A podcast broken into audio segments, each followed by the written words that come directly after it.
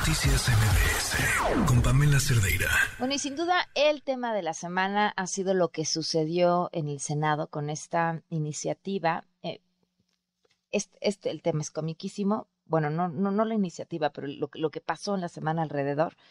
Eh, una diputada del PRI presenta esta iniciativa eh, para que las Fuerzas Armadas permanezcan haciendo labores de seguridad hasta el 2028. Eh, el presidente se refiere a la iniciativa en la semana y dice, pues yo la, yo la voy a volver a proponer, ¿no? Aceptando, pareciera de cierta forma, pues que en efecto era una iniciativa que venía de la presidencia. El meollo estaba en el Senado porque se necesita mayoría calificada y en el Senado pues no le alcanza a Morena para obtener la mayoría calificada. Pero, y, y el Senado en, y, el PRI en el Senado, pues no iba con la misma carta que ya había anunciado el PRI en la Cámara de Diputados. Le agradezco mucho al eh, senador Jorge Carlos Ramírez Marín, senador por el PRI, que nos acompaña en la línea. Gracias por estar aquí. Muy buenas eh, tardes, casi noches. Gracias, Pamela. Nada más antes de que entremos a ese tema, déjame decirte que el que estabas tocando en tu sección de finanzas es súper, súper importante. Hay más de 3 millones de ciberataques diarios tratando de hackear la información usuarios en el Internet en México. ¿Tres millones solo en México? Tres millones diarios. ¡Wow! Solamente en México y por eso es la importancia de una ley de ciberseguridad en la que estamos trabajando, por cierto. Ah, bueno, pues ya dejemos esa entrevista para la próxima semana porque creo que es importantísimo, ¿no? No, claro, a ver, es que además es, es cierto, o sea, sí, sí nos hemos topado que además hay errores que cometemos como usuarios y entonces llegas al banco y te dicen, sí, pero pues tú no hiciste caso a ninguna cosa de seguridad y te casi casi les entregaste en bandeja de plata tus datos a los delincuentes, entonces tampoco hay mucho que hacer. Durante la pandemia, más de 125 mil personas fueron hackeadas en sus cuentas. Les aparecieron pagos que habían hecho y que nunca habían hecho, les aparecieron préstamos que no habían realizado, les aparecieron cobros y descuentos de préstamos que jamás fueron de ellos ¿no? Es un asunto grave, grave en México. Y no voy a decir nombres de bancos, pero hay uno en particular que le respondía de muy mala manera a sus usuarios, siendo ellos los responsables por no cuidar sus sistemas. Pues sí, la verdad es que además creo que la, la tecnología y los delincuentes han ido siempre mucho más rápido que las legislaciones, ¿no? Entonces, ponernos al tiro. Bueno, es un temazo, pero se nos va a ir el tema, Jorge. a ver, este, ¿qué va a pasar? ¿Qué va a pasar Lo que va a pasar es que ya se abrió un espacio de tiempo. Me dice, es que Morena vio que no tenía los votos. Morena vio que no tenía los votos o Morena dijo, no me va a salir por esta forma y mejor voy a la forma con la que debe haber empezado. Desde la sesión de la Comisión de Seguridad, el PRI pidió tiempo y pidió consultas y pidió que hiciéramos otro dictamen. Algunos senadores incluso adelantamos haciendo otro dictamen para que fuera alterno a este que de plano como estaba no se podía votar, porque es insistir en lo mismo, un cheque en blanco a las Fuerzas Armadas y ni siquiera la protección que realmente necesitan los ejércitos, las Fuerzas Aéreas y la Marina para su trabajo. Así es que se abrió este espacio y ahora Morena tiene que tomar una decisión que es o recurrir a esa búsqueda de votos individual en la que estaba o trabajar para lograr un consenso. Lo que anunció ayer Monreal apunta a la segunda dirección y eso es una buena noticia, que de verdad nos pongamos a trabajar en cómo modificar esto que recibimos de la Cámara de Diputados, cómo darle a las Fuerzas Armadas certeza en su trabajo, marco jurídico, pero también a la sociedad certeza pues de que este no va a ser nunca el, el cuento de nunca acabar, ¿no? ¿Qué tendría que tener este segundo dictamen?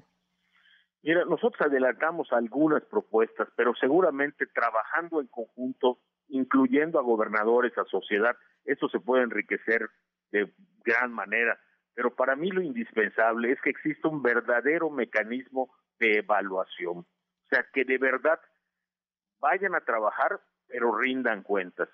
Y que sepamos qué tanto estamos avanzando. Que no sean los indicadores de te mandé unas hojas con, unas, con unos números, sino que tengamos un grupo de alto nivel de expertos de la sociedad civil, de la academia, de gente que ha trabajado en la materia, escogidos a través de un mecanismo de participación ciudadana, que ellos sean los que formen los indicadores, que no le tengamos miedo a la supervisión internacional, que podamos estar seguros de que aguantamos estas supervisiones en materia de derechos humanos.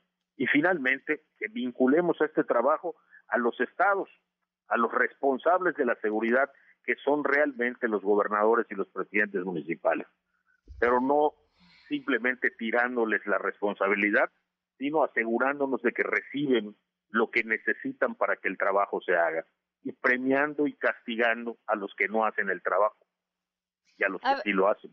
A ver, aquí me, me preocupan o me llaman la atención varias cosas, ¿no? Eh, no hay evidencia y tenemos los últimos que 6, 12, 13, 14, 16 años. Casi 20 años.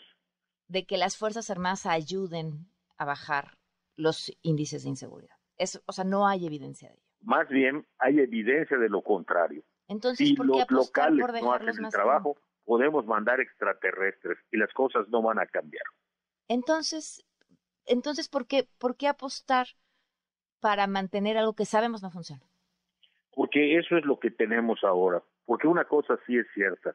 Lo que hay, los que intervienen hoy en esos lugares donde en algunos incluso la autoridad local ha renunciado a hacerse cargo a esos temas, está viendo el tránsito, pero no está viendo los temas de delitos. Eso es lo que tenemos hoy. Y si lo retiramos, porque sí, hoy, cosa que nadie quiere y nadie ha planteado, si lo retiráramos, simplemente nos quedaríamos en una situación muy complicada.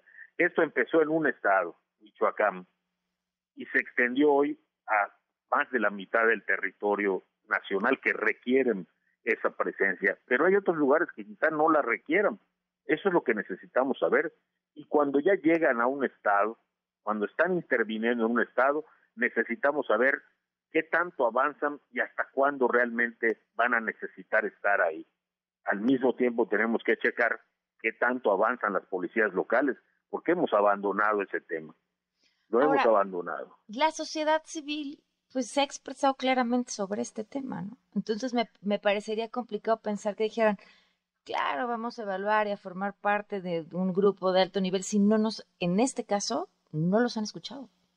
Por eso yo me confío en lo que dijo Monreal. Va a organizar estas mesas con la sociedad civil, con los gobiernos estatales, incluyendo algunos gobiernos municipales. Es fundamental que estén en la discusión. Fundamental, porque además hay una experiencia, datos, investigaciones que ellos sí tienen y que el Congreso no tiene a su disposición. Si el Congreso no los llama, se pierde todo eso. ¿Qué sería? Pues una, una especie de parlamento abierto. Una especie de parlamento abierto acotado, una especie de mesa de trabajo más abierta, más incluyente, donde podamos escuchar estas, estas eh, aportaciones y sobre todo escucharlas con ánimo de sacar una experiencia de eso, ¿no? de ponerlos en una conclusión. Bueno, Yo creo que la intención de adelantar, entiendo, y así lo ha explicado el gobierno, es para no combinarlo con los temas electorales que estarán en el 24, para quitarle política electoral a una decisión que debe ser estrictamente sobre seguridad. Bueno, y, y por otro lado, eh, queda un poco esta sensación, eh, y lo digo con toda la honestidad, hablando con un senador del PRI, que esta es la iniciativa que vino a pues a salvar al presidente del PRI. PRI por cómo la presentó.